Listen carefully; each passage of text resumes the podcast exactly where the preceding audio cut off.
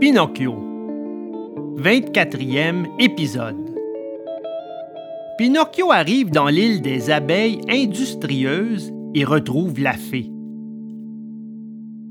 Mu par l'espoir d'arriver à temps pour porter secours à son pauvre papa, Pinocchio nagea toute la nuit. Et quelle horrible nuit ce fut. Il plut à torrents, il grêla, il tonna de façon épouvantable avec de tels éclairs qu'on se serait parfois cru en plein jour. Au matin, il put enfin apercevoir, à peu de distance, une longue bande de terre. C'était une île au milieu de la mer. Alors il fit tout ce qu'il pouvait pour arriver à ce rivage, mais en vain les vagues se poursuivant et se chevauchant, le ballottaient, se le renvoyant entre elles comme un fétu de paille. Enfin, par chance, arriva une vague si puissante et si impétueuse qu'elle le précipita d'un seul coup sur le sable du rivage. Le choc fut si violent qu'au moment où il vint cogner contre la terre, toutes ses côtes et ses articulations craquèrent mais il se consola aussitôt en songeant Ah, cette fois encore, je l'ai échappé belle. Le soleil parut dans toute sa splendeur et la mer calmée fut bientôt semblable à une nappe d'huile. Alors le pantin étendit ses vêtements au soleil pour les sécher et se mit à regarder d'un côté et de l'autre pour voir si par hasard il n'apercevait pas sur cette immense étendue d'eau une petite barque avec, dedans, un petit homme. Mais il eut beau regarder de tous côtés, il ne vit devant lui rien d'autre que le ciel, la mer et de temps à autre quelques voiles de navire, mais si lointaines, si lointaines qu'on aurait dit une mouche.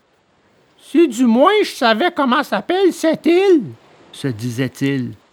Si du moins je savais si cette île est habitée par des gens aimables, je veux dire par des gens qui n'ont pas la manie de pendre les enfants aux branches des arbres.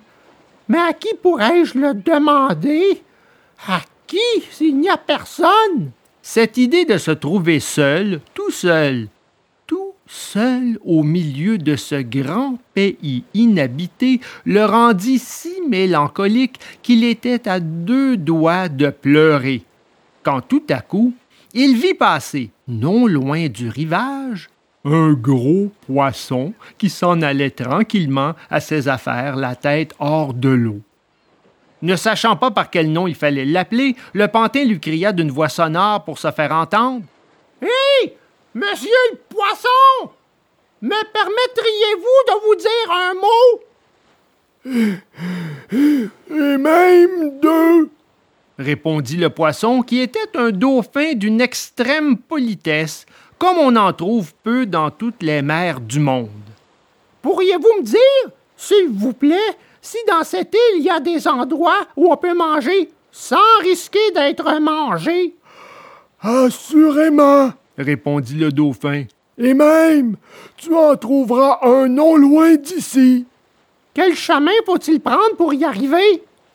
Oh, tu prends ce sentier-là, à gauche, et puis tu vas toujours droit devant toi. On ne peut pas se tromper.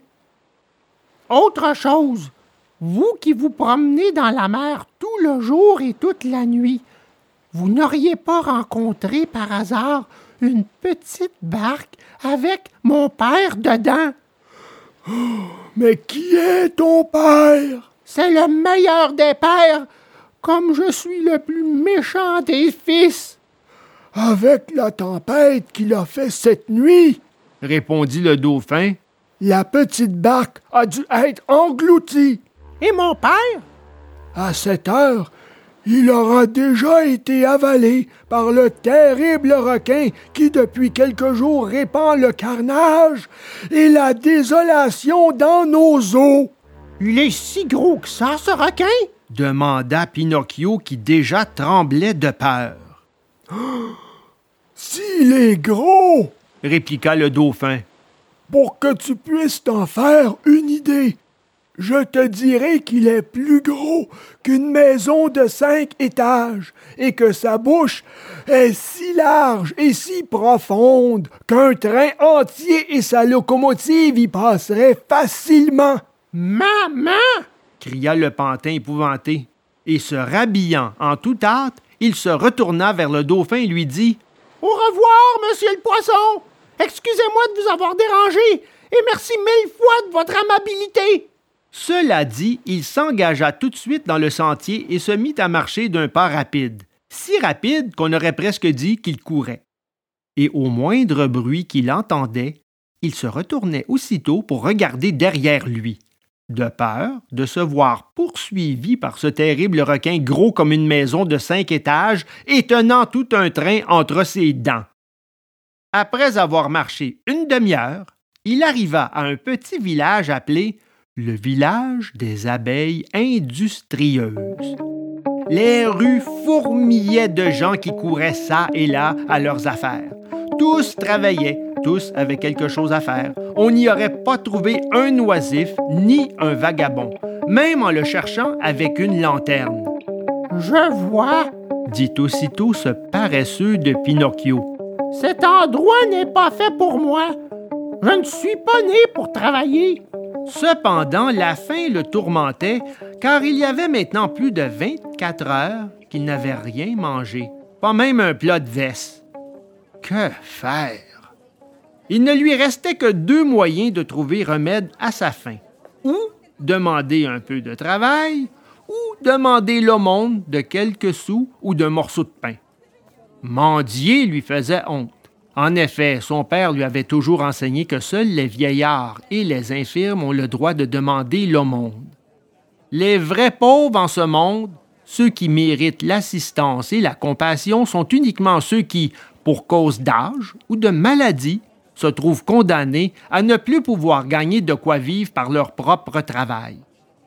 Tous les autres ont l'obligation de travailler, et s'ils ne travaillent pas et souffrent de la faim, tant pis pour eux.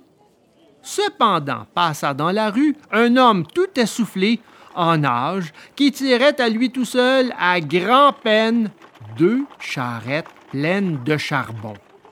Pinocchio, jugeant à sa physionomie que ce devait être un brave homme, l'accosta et, baissant les yeux de honte, lui dit à voix basse Me feriez-vous la charité de me donner un sou?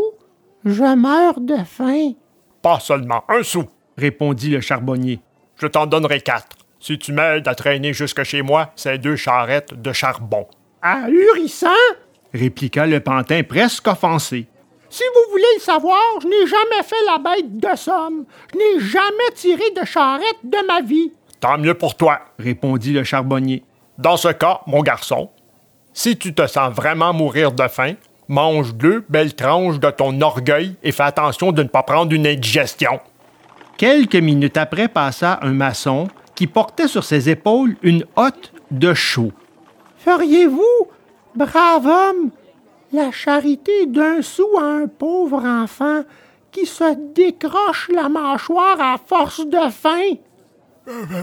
Volontiers. Viens porter cette chaux avec moi, répondit le maçon. Et au lieu d'un sou, je t'en donnerai cinq. Mais la chaux est lourde et je ne veux pas me fatiguer.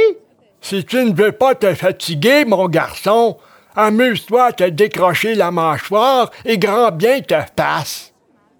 En moins d'une demi-heure passèrent vingt autres personnes à qui Pinocchio demanda l'aumône, mais qui lui répondirent toutes Tu n'as pas honte Au lieu de flâner dans la rue, va plutôt chercher un peu de travail et apprends à gagner ta vie. Enfin passa une gentille petite femme qui portait deux cruches d'eau. Permettriez-vous, bonne dame, que je boive une gorgée d'eau à votre cruche? dit Pinocchio qui brûlait de soif ardente. Bois donc, mon garçon, dit la femme en posant les deux cruches par terre. Quand Pinocchio eut bu comme une éponge, il murmura en s'essuyant la bouche J'ai bien calmé ma soif. Si je pouvais calmer ma faim de la même façon. La bonne jeune femme, en entendant cela, dit tout de suite Si tu m'aides à porter chez moi une de ces cruches d'eau, je te donnerai un bon morceau de pain. Pinocchio regarda la cruche et ne répondit ni oui ni non. Et avec le pain, je te donnerai un bon plat de chou-fleur assaisonné à l'huile et au vinaigre, ajouta la brave dame. Pinocchio jeta un nouveau regard sur la cruche et ne répondit ni oui ni non. Et après le chou-fleur, je te donnerai une dragée à la liqueur. Aux séductions de cette dernière promesse, Pinocchio ne put résister et, s'armant de résolution, il dit eh bien, je porterai la cruche jusque chez vous. La cruche était très lourde, et le pantin, n'ayant pas la force de la tenir dans les mains, se résigna à la porter sur la tête. Quand ils furent arrivés à sa maison, la gentille jeune femme fit asseoir Pinocchio à une petite table déjà mise et posa devant lui le pain, le chou-fleur assaisonné et la dragée. Pinocchio ne mangea pas. Il dévora. On aurait dit que son estomac était un quartier resté vide et inhabité depuis six mois. La faim terrible qui le tenaillait s'étant peu à peu calmée, il leva enfin la tête pour remercier sa bienfaitrice. Mais à peine ses yeux se furent-ils posés sur son visage qu'il jeta un long d'étonnement et resta là émerveillé, les yeux écarquillés, la fourchette en l'air et la bouche pleine de pain et de chou-fleur. Pourquoi ce grand étonnement? dit en riant la bonne dame. C'est que, répondit Pinocchio en balbutiant, c'est. c'est que. que vous rassemblez. Vous me rappelez? Oui, oui, oui, la même voix, les mêmes yeux. Les mêmes cheveux? Oui, oui, oui! Vous aussi, vous avez les cheveux bleus, comme elle! Oh! Ma fée! Oh, ma chère petite fée! Dites-moi que c'est vous, vraiment vous! Ne me faites plus pleurer! Si vous saviez, j'ai tant pleuré, j'ai tant souffert! En parlant ainsi, Pinocchio versait des torrents de larmes et, s'étant jeté à ses pieds d'un seul élan, embrassait les genoux de la mystérieuse jeune femme.